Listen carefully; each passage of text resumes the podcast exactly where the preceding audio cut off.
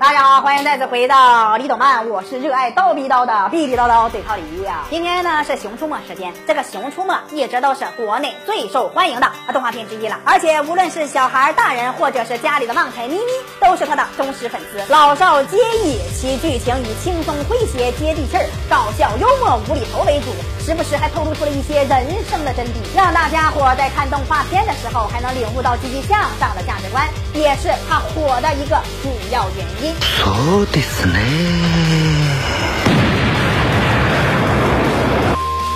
动画片中，经常会出现一些经典的角色，他们为《熊出没》的剧情增添了很多色彩。这些角色往往会制造一些冲突，让强哥等人陷入到困境当中。而在这些配角当中，有一些角色可以说是阴险狡诈，给光头强、熊大、熊二他们制造了极大的麻烦。所以今天就为大家盘点了《熊出没》中最阴险的五个角色，其中四个都是反派，只有一个强哥的智囊团呐。一小光，早期的《熊出没》中最阴险的角色，那绝对就是这个长得像光头强的小光光了。他的心眼儿那是。相当的多呀，嘴里没一句实话，唯利是图，损人利己。这个小光是李老板派来监督光头强的一个角色，但是没想到的是，他早有预谋，来到狗熊岭是为了赶走光头强而取而代之，因此他装假好人，取得了动物们的信任，并且忽悠动物们误会光头强，从而让熊大他们疏远了强哥，这样他就可以一步一步完成自己的计划，最后好把这些动物全部卖掉。还好最后光头强识破了他的阴谋，把他赶出了狗熊岭二大马猴。这个大马猴可以说是一个成事不足败事有余的反派角色，一肚子心机，阴险狡诈，算是《熊出没》反派中最坏的角色之一了。他经常会做出一些无底线的操作，导致光头强他们拿他没办法。虽然大马猴很阴险，但是他的搭档却跟他完全不一样。他的搭档二狗智商就有些欠费了，所以经常被大马猴使唤。而且大马猴什么事情都让二狗去做，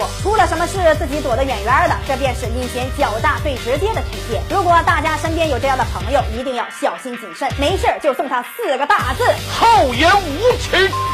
三马戏团老板，《熊出没》中有很多老板，每一位其实都挺狡诈的，但是其中最突出的就是这个马戏团老板了。他将阴险发挥的无比自如，将狡诈体现的栩栩如生，太有才了。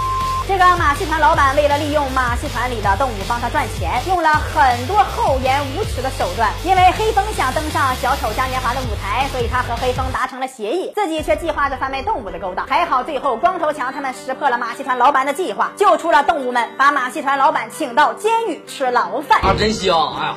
四洞洞妖，洞洞妖是探险日记中出现的新角色。他刚来狗熊岭的时候，熊二他们并不认识他，所以把他当成了蹦蹦的表哥。于是这个阴险的洞洞妖就将计就计，假扮成了蹦蹦的表哥，虚伪的和熊二他们打成了一片，并且为了不让他们怀疑自己的身份，还给他们送礼物讨好他们，然后悄悄的计划把他们一网打尽。但是他的计划最后还是被识破了，因此这个洞洞妖也算是一等下流。五。